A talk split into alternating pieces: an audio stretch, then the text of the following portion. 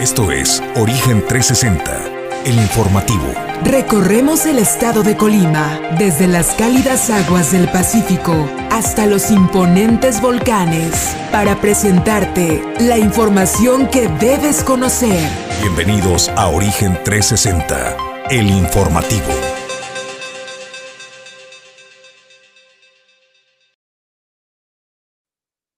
Qué gusto saludarle, bienvenido a Origen Informativo. Esto es Origen 360, estamos completamente en vivo desde la ciudad y puerto de Manzanillo, Colima, México. Soy Jesús Llanos y siempre es un gusto darle la bienvenida, como cada mañana. Aquí está mi compañero de Fórmula y Conducción, Julio César González. Buenos días, Julio. ¿Qué tal, Jesús? Muy buenos días. Buenos días a la auditorio de Origen 360 que nos sintonizan a través de Origen Informativo. Pues la mañana de este martes les vamos a platicar sobre algunas obras inconclusas de la Comisión Nacional del Agua que realizan en el puerto de Manzanillo y que no no estarán terminadas en tiempo y forma y esto pudiera poner en riesgo la seguridad de miles de familias en las zonas bajas, particularmente en la zona de Salagua. También le tendremos la información eh, pues de que no lo tomaron muy bien los hoteleros en el estado de Colima, estas reuniones y esas gestiones que realiza el subsecretario de Turismo Jorge Padilla para que Airbnb pues pueda aportarle también y entrarle y apoquinarle al a la bolsa para la promoción turística del destino a través del impuesto al hospedaje del 3%. Más adelante le daremos los detalles. Bueno, y hablaremos también acerca del plan eh, Marina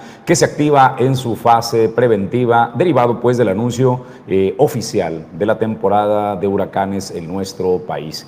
Y en el tema editorial de esta mañana le hablaremos de la violencia y la inseguridad que eh, se recrudece en las carreteras eh, un asalto masivo. Asaltaron a 300 personas. No las asaltaron en Zacatecas, no las asaltaron en Guerrero, no las asaltaron en Michoacán, las asaltaron en el corazón del país, en una autopista de Querétaro. Hablaremos de esto y más, por supuesto, en instantes. Gracias con el primer café de la mañana, cortesía de Puerto Café, el café de selección. Nosotros arrancamos el informativo de esta mañana. Bienvenidos. 360 es presentado por Grupo Jacesa, Glipsa Puerto Seco de Manzanillo, Goodward Group International Logistics Services, Cima Group, Grupo Cardinales Seguridad y Control, Doméstica, Limpieza Segura, Torre Puerto Manzanillo, Capital Fitness, Restaurante El Marinero del Hotel Marbella, Puerto Café, Clínica Dental Local y Centro Oftalmológico San Antonio.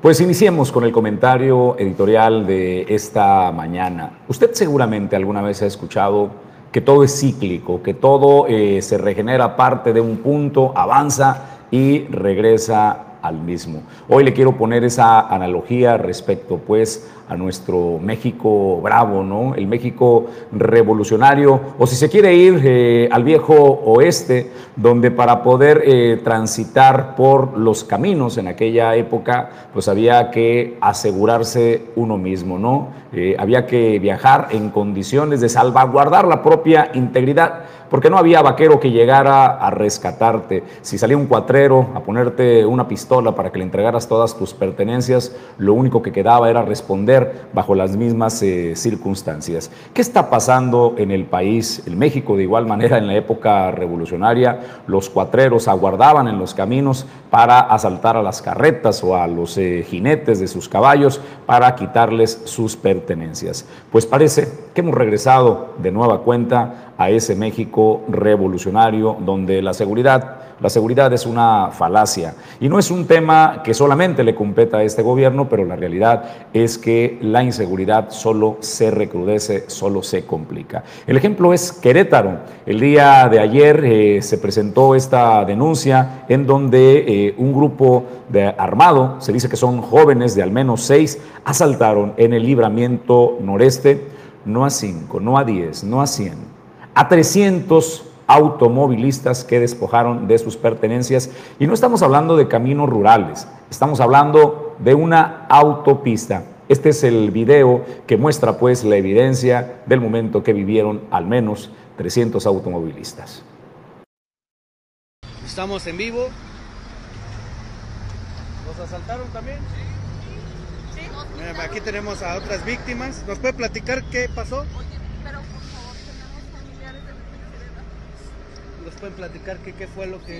En el, en el kilómetro 27, este, antes de llegar al kilómetro 27, a las 6.20, nos emboscaron eh, seis, seis personas, eran puros hombres, eran, no llegaban ni a los 20 años de edad, nos encañonaron, nos este, agarraron parados y este, nos quitaron celulares, nos quitaron nuestros este, efectivos, monederos y este a todos, a todos los carros, los de adelante, los de ¿Vieron, atrás. alcanzaron a ver como cuántos carros fueron los...? Porque hemos visto pasar ya varios. Mira, yo creo que fácil fuimos más de 300 carros porque se replegaban y volvían a salir.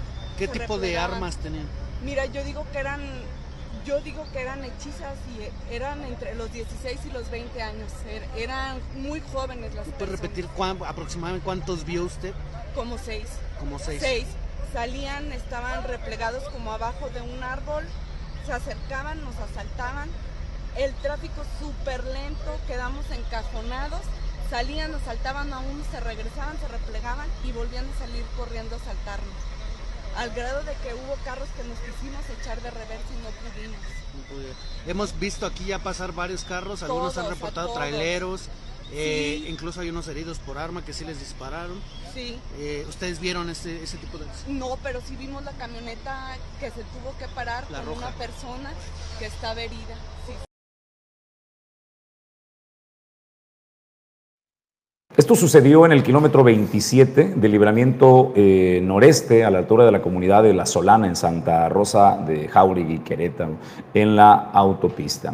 Eh, insisto, el tema de los asaltos, eh, no solo al transporte de carga, sino a los automovilistas, no es un tema nuevo, ¿no? Eh, se ve mucho en la, en la zona de frontera, cuando va uno de la carretera de eh, Matehuala a Nuevo Laredo en Tamaulipas, sucedía también en la zona de Zacatecas, sucede muy frecuente en el transporte de carga en el estado de Jalisco, en este nuevo macro libramiento, sucedía por supuesto también en Puebla, pero al transporte de carga. Eh, ¿Por qué le digo que no es un tema nuevo, pero es un tema que se agudiza? Porque no había un antecedente de esta naturaleza, Julio César, donde eh, de forma masiva se despojara a 300 automovilistas en un mismo punto. Y yo quiero hacer solo un planteamiento, Julio y amigos del auditorio de Origen 360. Es evidente que el Estado ha fracasado en poder garantizarnos el libre tránsito eh, y además seguro por las carreteras de nuestro país. Las autopistas de cuota a menudo se promocionan porque son eh, tramos concesionados en el que tú pagas un peaje por viajar rápido y seguro. Esos son los dos principales elementos que publicitan los tramos de cuota. Hoy queda claro que no es seguro ya viajar sea por libre o sea por cuota. Pero en el caso de las carreteras de cuota, el planteamiento es el siguiente. Dado que el Estado ha fracasado en brindar la seguridad en las carreteras, deberían asumir la responsabilidad los eh, concesionarios de las autopistas de cuota de brindarte esta seguridad, de ellos realizar los patrullajes y por el peaje que te cobran, brindarte esta seguridad. Es el planteamiento que pongo sobre la mesa, Julio, y concluyo mi participación en este tema. Jesús, pues sí me parece preocupante esta, esta situación que hay que decirlo, ha sido reflejo de la permisividad de las autoridades. Eh, los amigos transportistas, los que se dedican al traslado de la carga de mercancías de los puertos, de la carga contenerizada, han venido denunciando en los últimos años el incremento de los robos a la carga. eh, donde lamentablemente muchos o algunos de esos operadores pues han perdido la vida a manos de estos delincuentes.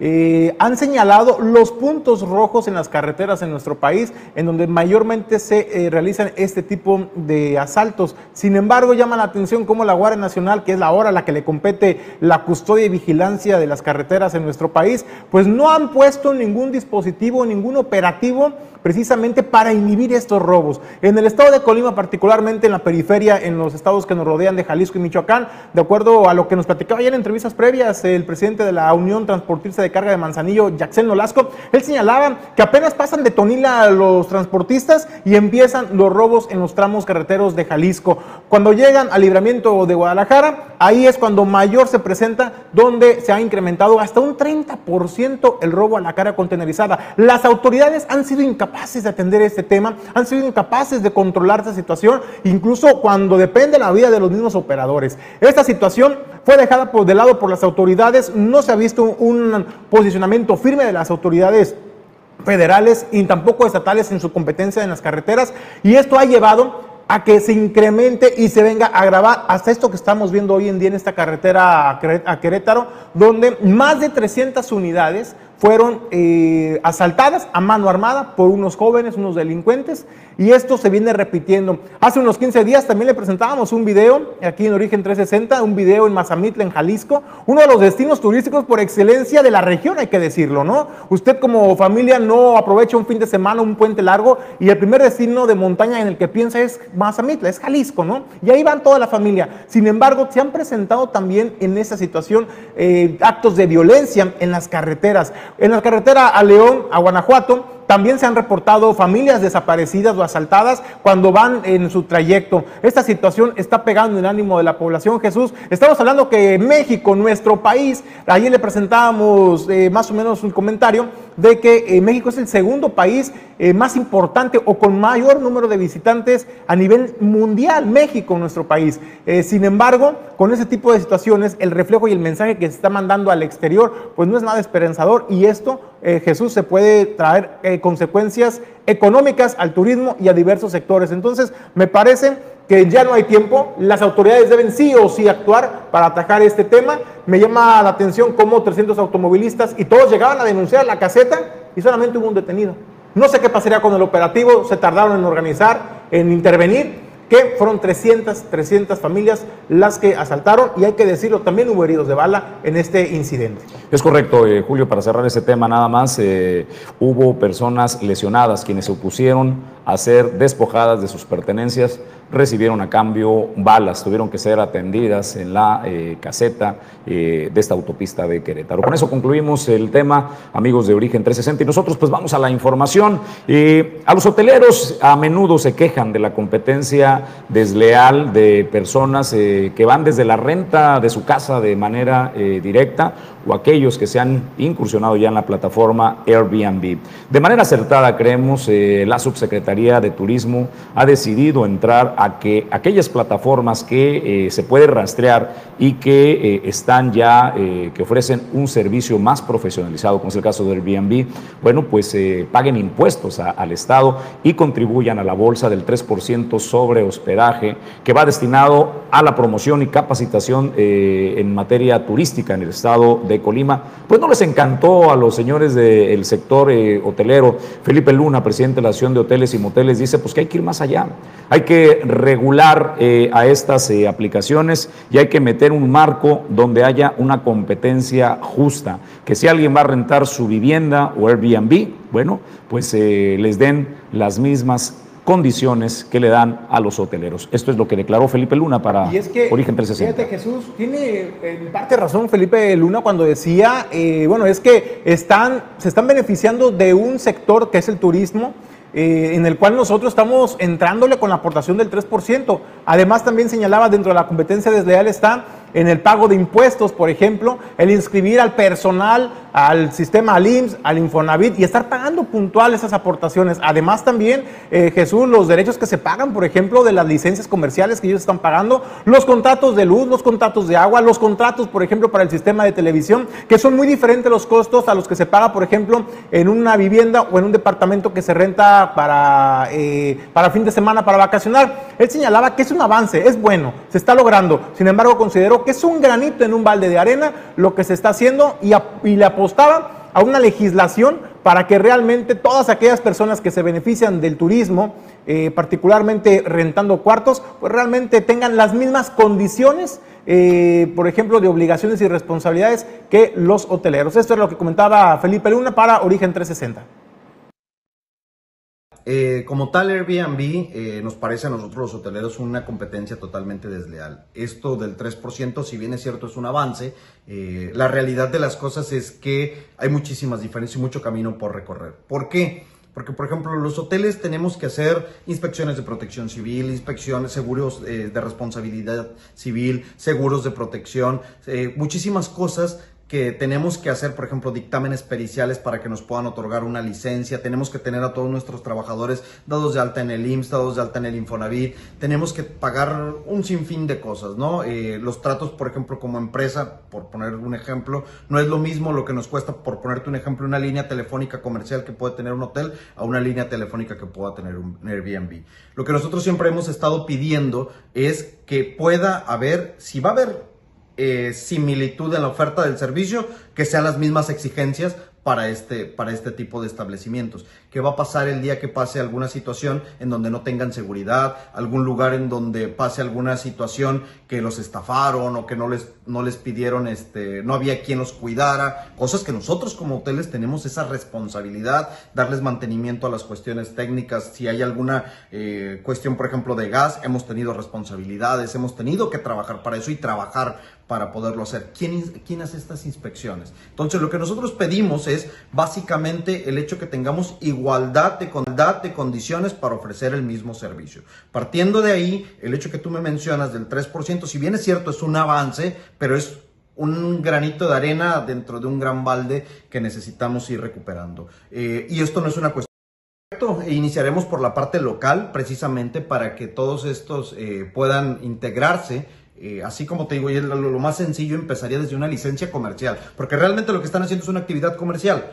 Este, empezaríamos porque eh, pueda ser legislado que los ayuntamientos tengan la capacidad de poder clausurar o poder este, eh, darles licencia para operación, así como lo hacemos con los hoteles, ¿eh? no es nada nuevo, sino simple y sencillamente que esa licencia vendrá aparejada de poder presentar un dictamen técnico de protección civil, de poder presentar un dictamen técnico de agua, de poder presentar un dictamen técnico eléctrico, de muchísimas cosas que tenemos que hacer y que podamos este, generarlas. De la misma manera, como bien lo mencionas, en la parte federal, tendremos que ver, por ejemplo, las contribuciones eh, no están igualmente tributadas, o sea, no, no, se, no se les da el mismo régimen para uno o para otro.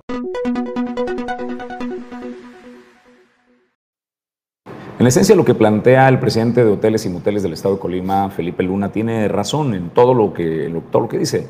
Eh, tratar de ponerlos en igualdad de circunstancia. Pero creo que algo no, eh, en lo que no coincido con, Felipe, es que eh, lo que está haciendo el gobierno de Indira Vizcaíno y su subsecretario de Turismo, Jorge Padilla, es, es, es como el comparativo, Julio, de taxistas y Uber. No les encantan los taxistas que haya Uber, pero ahí están. O sea, ¿qué están haciendo ahora? Bueno, tratar de regular, tratar de que paguen algunos impuestos. Nadie había puesto sobre la mesa que Airbnb comenzara a generar un impuesto. No va a desaparecer. Además, el marco regulatorio, pues, es un marco que tiene que venir desde el Congreso de la Unión para poder resolver ese tema. Lo que se está haciendo en el Estado es, ¿ya están aquí? Bueno, entonces resolvamos que comiencen a generar beneficios y aporten. Tiene razón Felipe, eh, que comience pues eh, y vayan más profundo en un marco regulatorio para igualar la competencia. Pero destaquemos que lo que Jorge Padilla y la Subsecretaría de Turismo del Gobierno del Estado ha hecho no se había realizado antes de julio, que comiencen a generar eh, ingresos iniciando por el 3% de aportación para la promoción turística y capacitación. Y no, y no es poco, Jesús, porque de acuerdo en el estado de Colima, hay por lo menos mil familias que se dedican o que están inscritas bajo esta plataforma de Airbnb, que rentan su casa, que rentan un departamento entonces, es un ingreso extra para la familia, para la economía familiar. Si bien eh, hay descontento del sector hotelero porque dicen, bueno, pues es que el, predial que pagamos nosotros, o la zona federal, o la licencia comercial es altísima, es carísima, a lo que paga, por ejemplo, un departamento. Pues sí, pero es un solo departamento, es una sola familia la que puede ocupar ese espacio. En los hoteles estamos hablando que hay más este, ocupación hotelera, hay más servicios. La final de cuentas es oferta y demanda. Las familias que quieran un servicio completo, eh, room service, ¿no? El servicio al cuarto, o que quieran con su alberquita, o que quieren la bebida en su camastro cómodamente, pues se van a, van a optar por un, por un hotel, ¿no? Que te ofrezca estos servicios. Las familias que no necesitan a lo mejor, este, pues de una alberca, o que nada más quieran pernotar, pero que les haga también económico a la familia, pues van a ir a, Airbnb o a rentar a la casa de un departamento de un amigo. Entonces me parece que hay, hay mercado para todo, Jesús. También yo coincido en que es completamente positivo el que por primera vez en muchísimo tiempo que tienen pidiendo el sector hotelero que esta, que esta competencia desleal que no generaba ningún beneficio al turismo, precisamente hoy en lo que le compete al gobierno del estado, a la subsecretaría de turismo, se está trabajando. Yo le preguntaba a Felipe Luna en la entrevista, le decía, oye Felipe, pero es que esto esto no es de, todo, no, es competencia totalmente del Estado, ¿no? El Estado hace lo que le compete y lo está haciendo bien. Esto es competencia también de legislación federal. Tienes que ir al Congreso de la Unión a tocar puertas para que se regulen o se reformen las leyes y que realmente eh, eh, hagan lo que ustedes están proponiendo. Señalaba Felipe que no ha habido un acercamiento todavía con los legisladores federales, pero sí manifestó la intención de acercarse para plantear esta inquietud. Bueno, pues yo nada más cerraría cuando hablabas de las ventajas competitivas de un hotel versus eh, un Airbnb una casa de renta. En estos tiempos violentos, eh, Julio, donde es cada vez más frecuente el tema de la inseguridad, Creo que un hotel contra un Airbnb, eh, el tema de la seguridad comienza a cobrar relevancia.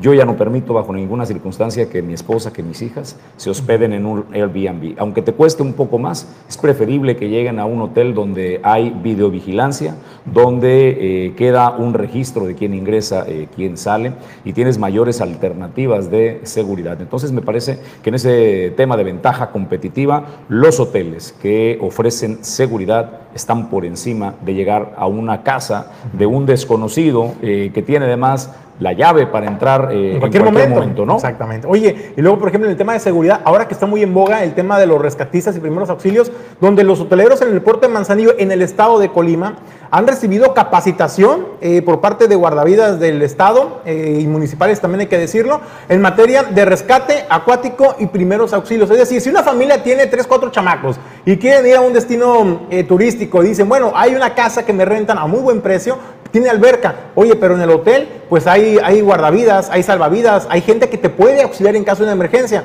Entonces hay que evaluar también el tema de la seguridad en ese sentido. Y me parece, y yo insisto, hay fortalezas de ambos lados. Sin embargo, pues también hay mercado para solventar las necesidades de todas las familias. Pues eh, Julio, hacemos pausa, es brevísima. Regresamos con más información. Esto es Origen 360, la información desde todos los ángulos.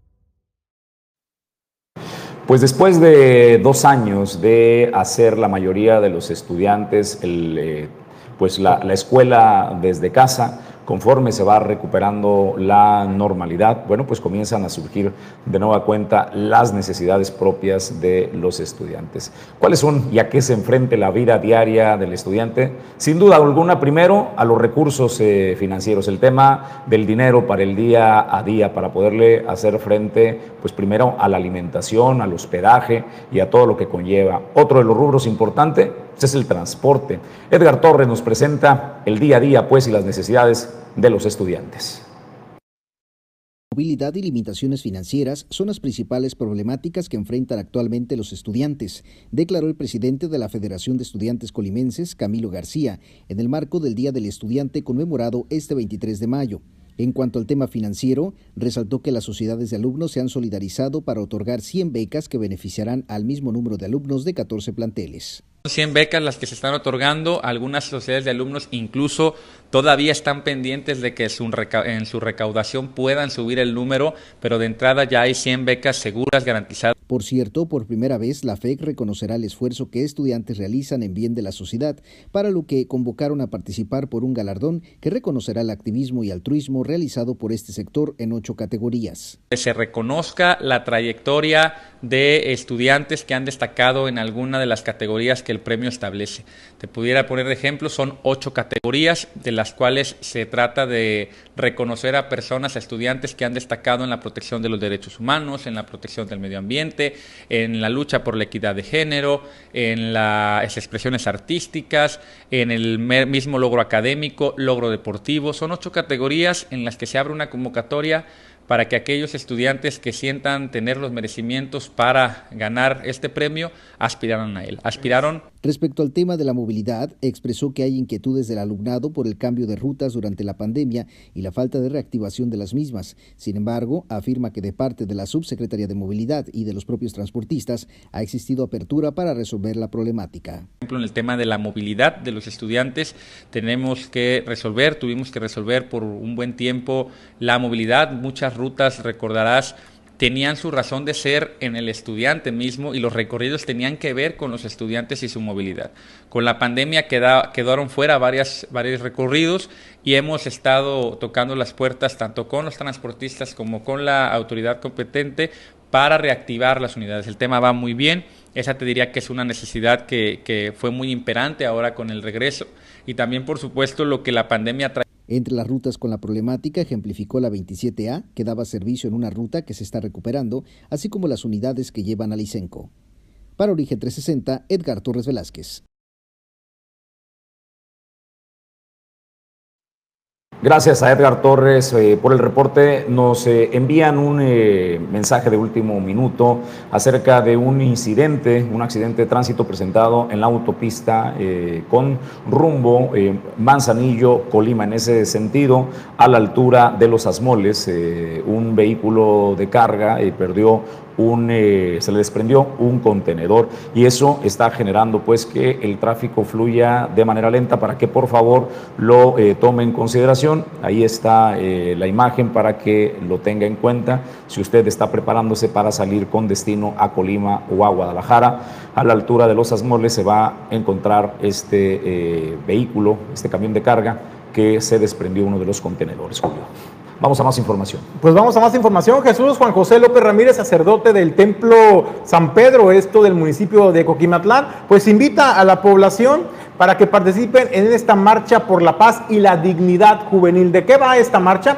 Bueno, la intención es llevar un mensaje de paz, un mensaje esperanzador y de consuelo también a todas aquellas familias, así lo anunciaba el sacerdote, que han perdido algún ser querido víctimas de la violencia en cualquiera, en cualquiera de sus niveles, violencia intrafamiliar, violencia que se vive hoy en día en las calles, en las vialidades en el estado de Colima. Señalaban que esta marcha se realizará el día de mañana, donde también estarán eh, dos eh, objetos Jesús, los dos imágenes eh, que han estado viniendo recorriendo el país, está en el estado de Colima. Hace una semana le dábamos cuenta que estaban aquí en el municipio de Manzanillo, en el templo de Santiago, y ahora le toca a Coquimatlán. Se trata de una cruz y también de una imagen de la Virgen de Guadalupe donde los jóvenes estarán llevando en esta procesión y la convocatoria es abierta a todas aquellas familias que se quieran sumar para eh, alzar la voz por esta, por esta marcha de la paz.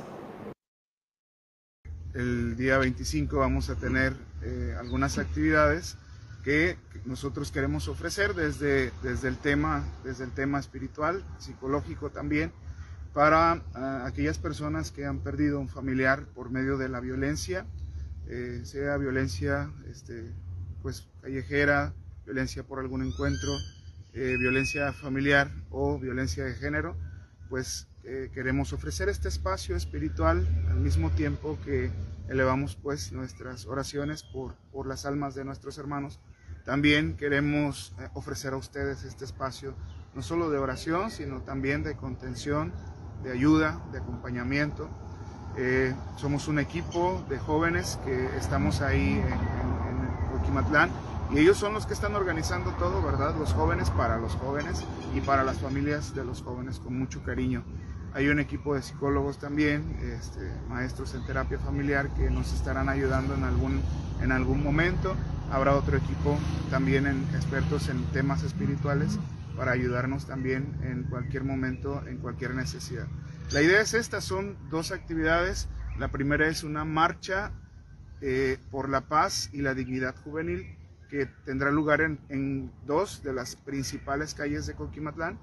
Eh, será a partir de las 5 de la tarde salimos ahí con unos signos que vienen de la Jornada Nacional de la Juventud. A propósito de esto vienen visitando pues todos los lugares del país y ahora estarán en Coquimatlán y a partir a, propósito de eso pues quisimos impactar eh, esta necesidad de nuestro pueblo específicamente en esta etapa de la juventud que es eh, los jóvenes agredidos por la violencia y también acompañar, abrazar y, animar, motivar, dar esperanza a las personas que han perdido un familiar o que se encuentra desaparecido.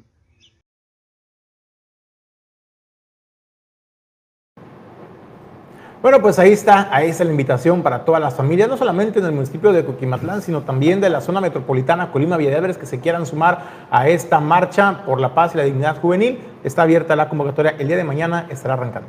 Bueno, pues eh, es importante dimensionar la importancia de las empresas que operan en el puerto de Manzanillo, el caso de Goodward Group International Logistics Services, que son parte de la Asociación Internacional de Operadores Económicos Autorizados, Aduaneros y Logísticos. Eh, le digo, para que tenga un contexto, que la Asociación Internacional de Operadores Económicos Autorizados, Aduaneros y Logísticos integra a los organismos privados reconocidos oficiales del sector aduanero y logístico de los distintos países integrantes. Representa más de 30 mil empresas profesionales de la gestión aduanera y logística. Ahí se tramitan los pasos de las mercancías por las aduanas día a día, dando facilidad y seguridad a la logística del comercio internacional. Se defiende la figura del operador económico autorizado, el OEA por sus siglas, y además pues eh, los acredita como socios confiables con las administraciones aduaneras de 173 países y Goodward Group International Logistics Services es parte de esta Asociación Internacional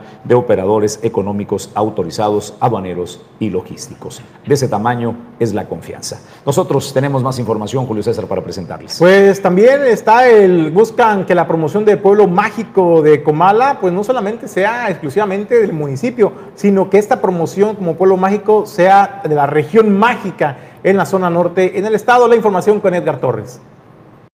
Hace unos días tomó protesta el nuevo Comité de Pueblos Mágicos en el municipio de Comala, luego de que fuera reacreditado como tal por un programa que no maneja ya fondos como lo hacía anteriormente, pero que promueve las bondades de los sitios acreditados como Comala.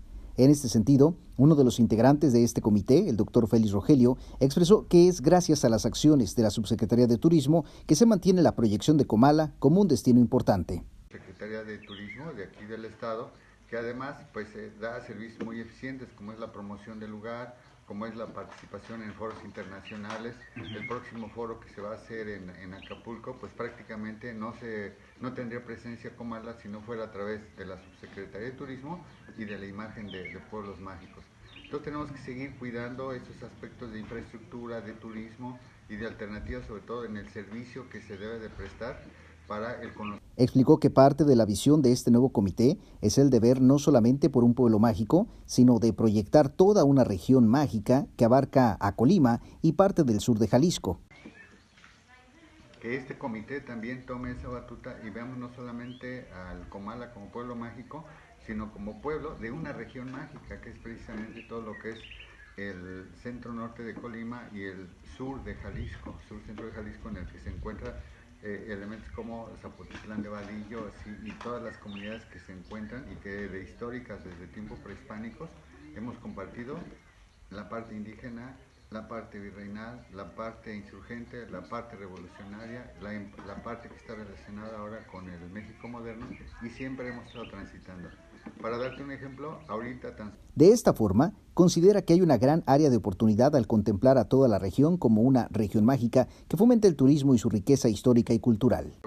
Nuestra encomienda como Comité de Pueblo Mágico se, se amplía, principalmente en esa región, más las que se puedan sumar que es en esa zona, que son la de Grullo y Autlac, y por el lado que está relacionado con Tuxpan y Ciudad O sea, como una sola cosa, que todos como tengan... como un diamante, este sería un diamante del pueblo mágico, ¿sí? en el que está integrado no solamente el pueblo mágico de Comala, sino también las rutas, la ruta del Camino Real de Colima, y la ruta de la mamellera, que era prácticamente la ruta prehispánica que acercaba y virreinal que acercaba precisamente las mercancías desde Manzanillo hasta, hasta Guadalajara. Para el doctor Félix Rogelio, se debe continuar cuidando los aspectos de infraestructura, turismo y de servicio con capacitaciones y cursos, para lo que es sumamente importante la sinergia que se genera con la Subsecretaría de Turismo, el municipio y los prestadores de servicio. Para Origen 360, Edgar Torres Velázquez.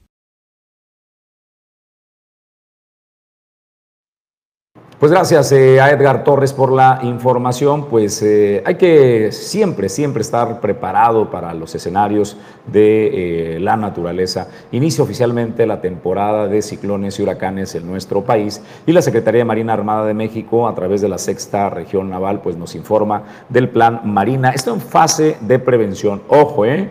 Estamos hablando que este plan se activa por protocolo siempre.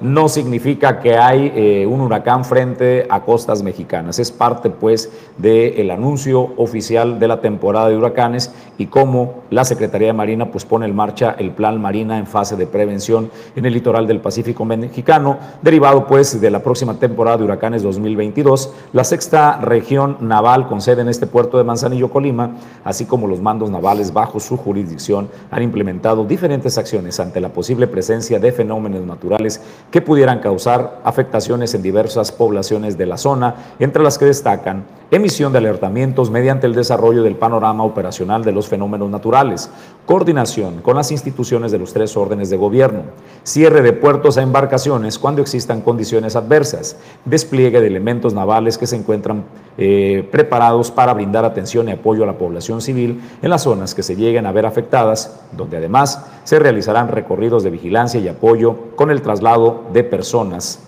que, eh, por supuesto, inmaterial, así como faenas de limpieza y remoción de escombros. Durante la fase de prevención, en caso de activar eh, y activar la de auxilio, el mando naval mantiene coordinación entre las Fuerzas Armadas, así como con dependencias de los tres niveles de gobierno, especialmente con protección civil, con la cual se da cumplimiento a la misión de auxiliar a la población. Eh, el comunicado continúa, pero en esencia, pues, usted lo sabe, el ejército mexicano y la Secretaría de Marina Armada de México han servido desde siempre al país como un ejército de paz que nos ha salvaguardado y en condiciones, cuando la naturaleza muestra su fuerza, también las Fuerzas Armadas muestran su fuerza y voluntad para ayudar a la población civil, Julio César. Vamos a más información. A más información, bueno, la rendición de cuentas es muy importante, ¿no? Y más cuando se trata de entes gubernamentales, municipios, estados y también la federación, pero también lo que hagan y dejen de hacer nuestros legisladores. En el estado de Colima lo saben muy bien los diputados de la fracción de Morena y han anunciado el día de ayer en conferencia de prensa, pues el arranque de esta serie o ciclos de conferencias para rendir cuentas sobre su actividad legislativa. ¿Qué tanto han propuesto? ¿Cuáles han logrado eh, pegar en el ánimo del Congreso y logrado los consensos para poder implementar? Y bueno, esto es lo que habla Edgar Torres en su reporte en la zona metropolitana de Morena en el Congreso del Estado anunció la mañana de este lunes 23 de mayo que iniciarán con un ejercicio de rendición de cuentas a la población a través de conferencias ante la prensa, en la que expondrán sus avances legislativos y responderán a los cuestionamientos de los reporteros. Así lo señaló la diputada Andrea Naranjo en el primero de estos eventos desarrollado en la sede estatal del Movimiento de Regeneración Nacional Morena. Antes menospreciados como los colectivos de la diversidad, pero especialmente las mujeres y los sectores más desprotegidos ahora saben que cuentan con un Congreso que legisla por la igualdad de género y para que las mujeres tengan derecho a decidir y ser respetadas en todo, incluso en temas que eran y que siguen siendo muy controvertidos, como la despenalización del aborto, la lactancia y la de esta manera, cada diputada y diputado expresó en un posicionamiento las iniciativas presentadas y por presentar, así como los alcances que éstas tienen, como la diputada Isamar Ramírez sobre la ley que impediría a posibles feminicidas darse a la fuga el tema de prisión preventiva cuando hay una tentativa de feminicidio. ¿Qué es lo que pasa? Que cuando intentan matar a una mujer, que pues es un delito grave, este, muchas veces el agresor eh, tenía la oportunidad de darse a la fuga porque que se tuviera que seguir en prisión. Entonces, aparte de que era un delito que muchas veces quedaba impune porque no podían encontrar al agresor, también muchas veces, pues el agresor se iba y luego regresaba y ahora sí asesinaba a la mujer.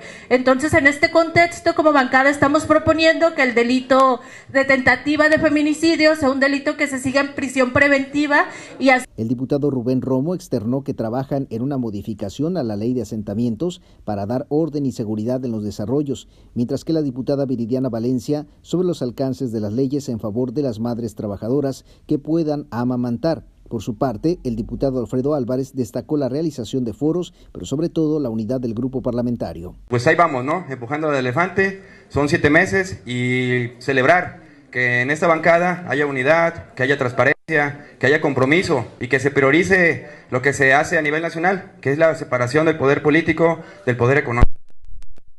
En el espacio de preguntas, los legisladores señalaron que ha sido la bancada la principal promotora de la revocación de mandato.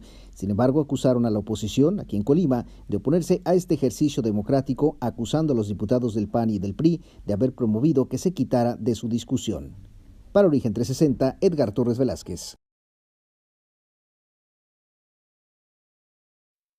Y bueno, Jesús, algo también muy interesante que se presentó en el marco de esta conferencia fue eh, la que hizo la diputada de Morena, este, Sonia Hernández, y que va respaldada por la bancada de Morena, que es instaurar o implementar la alerta plateada, esto para búsqueda especializada de adultos mayores. Así como conocemos la alerta Amber y alerta Alba, están planteando esta alerta plateada para ayudar y eh, ubicar de mejor manera y apoyar también a aquellos adultos mayores incluso que se encuentran en situación de abandono y esa es una iniciativa que pues con mayoría ya del Congreso, sumando el partido el, voto del Partido Verde Ecologista de México, pues no cabe duda que se pudiera estar logrando en poco tiempo. Bueno, pues pausa brevísima, estamos de regreso en instantes. Aranza Su Figueroa y Cultura Pop está en un momento ya con nosotros a través de Origen 360. No se lo pierda.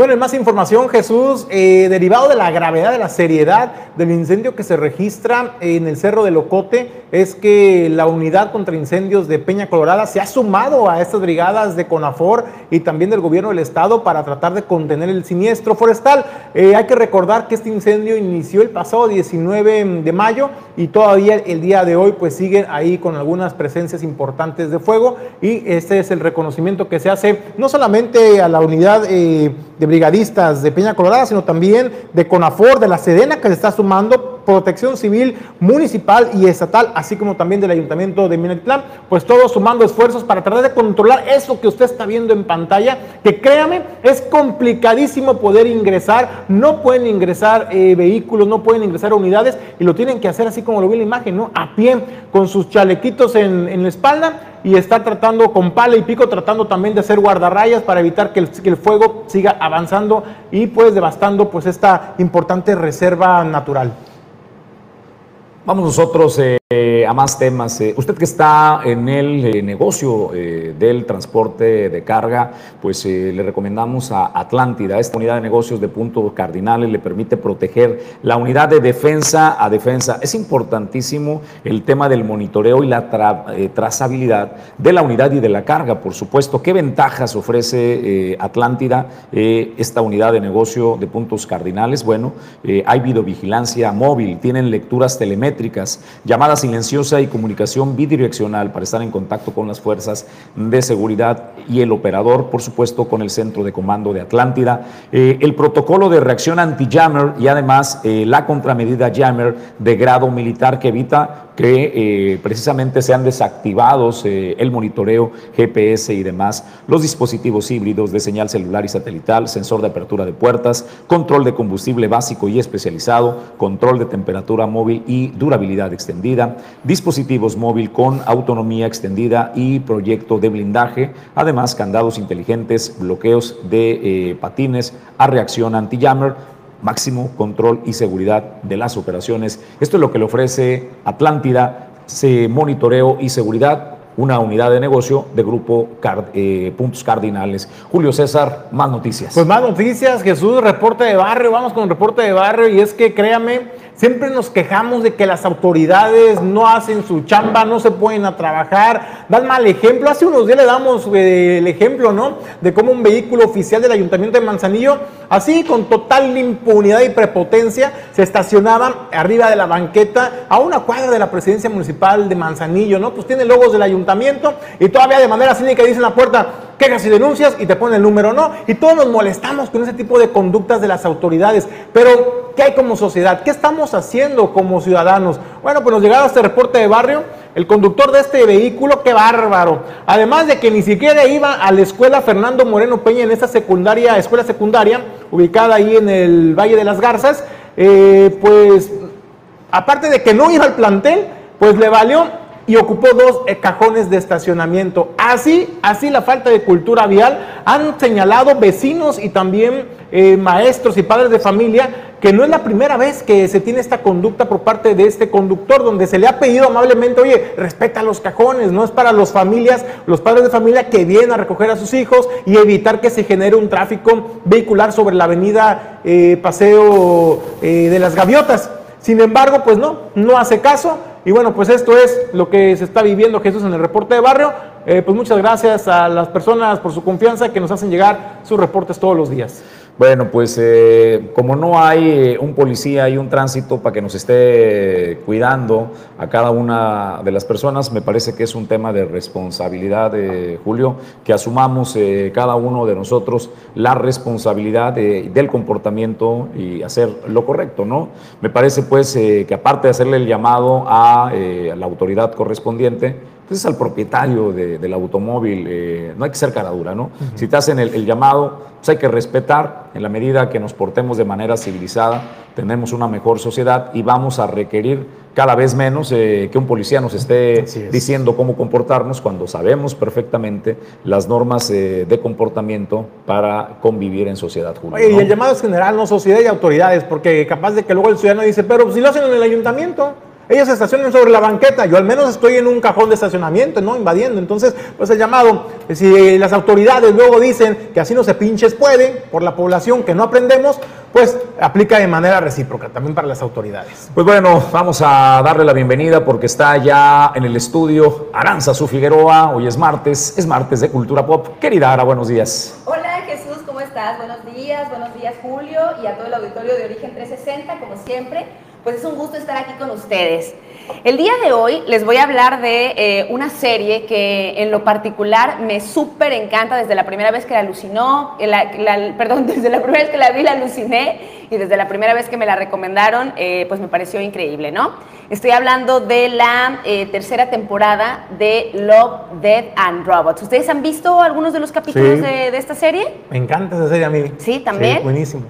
¿Tú, Jesús? No. ¿Todavía no? No, no, no. Me la habían recomendado ya, pero la verdad, este, desde este colaborador nuestro Serrano, ¿te acuerdas de...? Sí, ahí, exactamente, Josuecito, de por supuesto. Con Josué. Fue este, de los primeros que nos habló de esa serie lo, hace tres lo intenté, años. pero no me conecté. No, no se conectó. Ah, bueno, ahí les va, ahí les va lo que, de lo que se trata, pues más o menos esta, esta serie que está en la tercera temporada. Es como, es una serie de cortos animados. Utilizan diferentes tipos de técnicas de animación, desde la animación hiperrealista hasta a lo mejor, este, no sé, algunas otras técnicas que, tienen que ver con el stop motion, a lo mejor el parecer una maqueta, eh, el estar como en otros planetas y bueno, además se valen de muchísimas técnicas de animación para ir haciendo sus capítulos que son completamente unitarios entre cada uno. O sea, ningún capítulo tiene relación con el anterior, cada uno es una propuesta completamente diferente de creadores y animadores completamente diferentes. ¿Qué es lo interesante para mí de esta, de esta serie, que está ahora la tercera temporada ahí en Netflix, Love, Dead and Robots? Pues bueno, que nos hace como, nos, nos plantea pues de manera crítica o de manera también fantástica un mundo que puede ser futurista o que también puede tener algunas historias de horror. Seguramente que va a ser una serie que le guste mucho a los que son de, seguidores de Black Mirror o de American Horror Story. Y lo que tiene esto de diferente pues a estas series es que no es una serie eh, actuada, o sea, es una serie que utiliza las últimas técnicas de animación. Realmente son nueve capítulos, cada uno eh, por separado tiene una atmósfera completamente distinta y ya depende a lo mejor del gusto del espectador cuál es su capítulo favorito. El fin de semana yo empecé a ver esta tercera temporada que a mí sí, desde un principio me súper, súper encantó esta serie. Entonces empecé a ver un, eh, un, capítulo que al parecer es el último de, la, de esta antología de la tercera temporada, pero que no me ha dejado pensar en otra cosa. Estoy hablando de uno que se llama Jíbaro.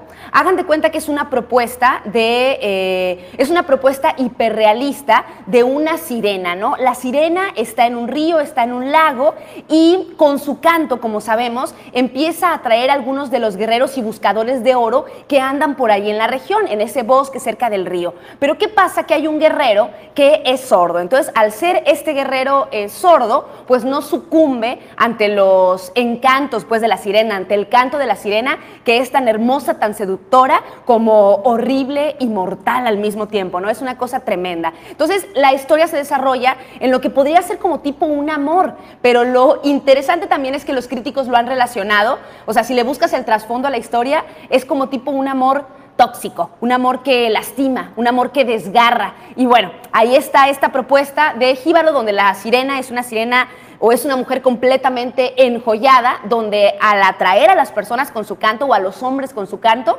pues este, se van a la muerte segura, excepto de este que es eh, un, personaje que no escucha, ¿no? Entonces por eso es que se desarrolla un poco la historia. Hay otras propuestas, hay uno, por ejemplo, que se llama El Enjambre, que habla de eh, pues una investigación que están haciendo los seres humanos en otro planeta sobre un perfecto manejo de la organización y que tiene que ver a lo mejor con eh, un enjambre de abejas exactamente ese que estamos viendo por ahí en pantalla, lo relacionamos con un enjambre de abejas, hay una reina, hay un montón de, este, de de hijitos, pues, que llevan todo lo que tienen que llevar, pero que, que, funcionan de una manera tan perfecta que los seres humanos van a ese planeta como a investigar, ¿no? Cómo es el modo de organización tan, tan ideal. Después hay uno que para mí me parece el más alentador, que se llama Las ratas de Mason, que es que un señor en una granja tiene una plaga de, de ratas, entonces él contrata a, a un servicio, porque todos son tipo futuristas o fantásticos o de horror, ¿no? Entonces contrata como a una última tecnología en, en matanza de, de ratas, pero resulta que eh, se da cuenta que son tan brutales para matar a estos animalitos que han evolucionado para poder eh, sobrevivir, o sea, ya las ratas tienen inteligencia y todo, que bueno, no les voy a contar el final, pero eh, es como el más alentador, es como, como uno de los capítulos que te mueve un poquito más el corazón y te da un poco de esperanza en la, en la humanidad. Y bueno, así podemos encontrar más capítulos de animaciones distintas, es una serie provocadora, en algunos episodios es futurista, en algunos fantástica y de horror. Para las personas, como les digo, que les ha gustado, eh, que les ha gustado Black Mirror o que les ha gustado American Horror Story, no es que sean parecidas, pero van por el estilo, ¿no? Seguramente que a lo mejor también disfrutan Love, Dead and Robots, que ya va por su tercera temporada. Bueno, ¿y dónde la vemos ahora? Ahí en Netflix está en ¿Está la plataforma Netflix? más, este, más común. En, en Netflix ahí la podemos encontrar. Yo en cuanto la vi este fin de semana dije, ¡Ah! Dije, mi serie. Y pues ya me los eché todos, ¿verdad? Ya me quedé. Oye, no me, no me pude me conectar, pero nada. ¿sabes qué estoy esperando con ansias? Eh, la nueva temporada de Peaky Blinders. Ah, Peaky Blinders sí, ya sí, la, sí. ¡Qué ya- la. Sí, no, sí que me- yo estoy enganchadísimo con esa, ¿eh? Bueno, Ya pues yo- viene también, sí, ¿no? Ya, viene. están ahí, este, anuncie y anuncie. Este, Pues bueno. Perdió la, la batalla con el COVID eh, una de las protagonistas de, de Peaky Blinders, eh, que es la, ya, ya sabes que la mujer, pues la, la Ah. protagonista, la, la tía, este, que es como la del matriarcado, ella perdió la vida, o sea, no, ya creo que ya no la vamos a tener en esta, en Pues esta no, nueva no temporada. La tía Molly, ¿no? Se La tía. Molly, sí. Tía- la tía Molly eh, Wow. murió, murió por COVID y a mí me encantaba el personaje de la tía Molly.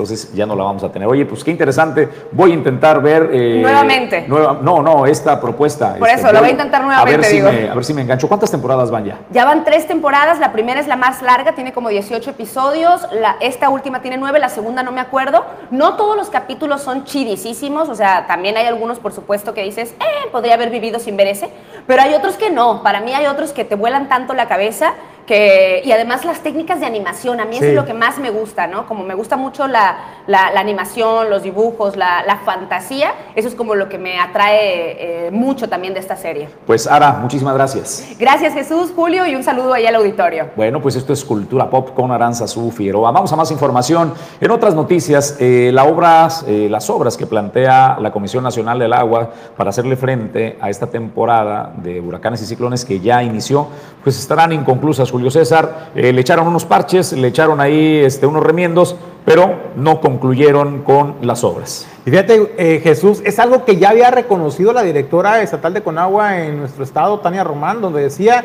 se están haciendo algunas obras y este, siguen en ejecución, pero no creo que se puedan lograr concluir antes de que inicien las lluvias. Eso lo reconocía en primer término la directora de Conagua. El día de ayer platicamos con Juan Quiles Robles, quien es el director de eh, Protección Civil y Bomberos en Manzanillo. Él señalaba que en Manzanillo se tienen detectados como cuatro puntos rojos. Eh, ya usted los conoce, el Valle de las Garzas, está ubicado también la zona de Santiago y ahora se suma a otro punto rojo eh, la zona de Marimar. Y esto porque aguas arriba eh, se hicieron unos bordos con arena, pero no están terminados, no están fortalecidos todavía y esto pudiera generar afectaciones, incluso mayores afectaciones aguas abajo, porque entonces el cauce arrastraría una mayor cantidad de asolves que pudiera estar generando problemas bastante severos para la seguridad de las familias. Eso es lo que comentaba Juan Quiles Robles para Origen 360.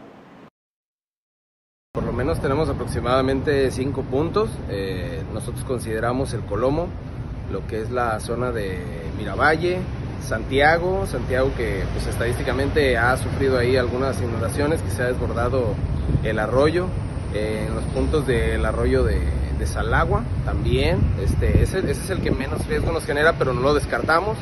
Y ahorita nos acaba de brincar eh, el arroyo de Punta de Agua, lo que es en la zona cercana a lo que es el libramiento en la parte alta, este, ya que hay unos trabajos que está realizando con agua que esperamos este, puedan ser concluidos, aparentemente sí se ve un poco difícil, este, pero esperamos que queden concluidos porque si no se va a ver muy afectada lo que es la zona de las colonias este, de Marimar.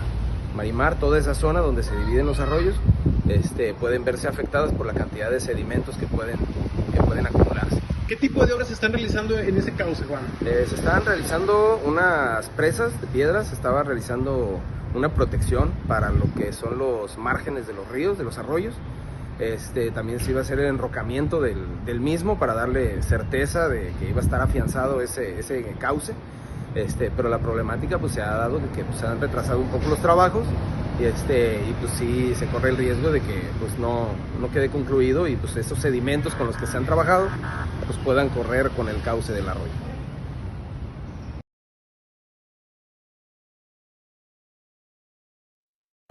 Amigos, antes de irnos, le quiero hacer la recomendación para que por favor disfrute el icono de la cocina española en la ciudad y puerto de Manzanillo, que es el marinero del Hotel Marbella, donde usted eh, podrá disfrutar, ya lo sabe, desde las gambas eh, al ajillo, el fideuá, la paella, el lechón, el cabrito y eh, todas las modalidades. ¿Sabe cómo? En una terraza espectacular. Hace poco que remodelaron este espacio de terraza y miren, los atardeceres que usted eh, va a disfrutar, combinada con la excelencia de la gastronomía de la cocina española, le va a encantar. Disfrute el marinero del Hotel Marbella que le está esperando. Julio César González, momento de despedirnos. Jesús, pues muchas gracias, gracias sobre todo a usted que nos acompañó a lo largo de esta hora en este recorrido informativo. Aranzazú Figueroa, gracias por tu compañía, Ara. Muchísimas gracias, Jesús. Un saludote nuevamente al auditorio. Oigan, nos vemos el próximo jueves en el Descorche. No se lo pierda, eh, porque el, fin, el jueves pasado nos tomamos descanso, pero este jueves estamos de regreso.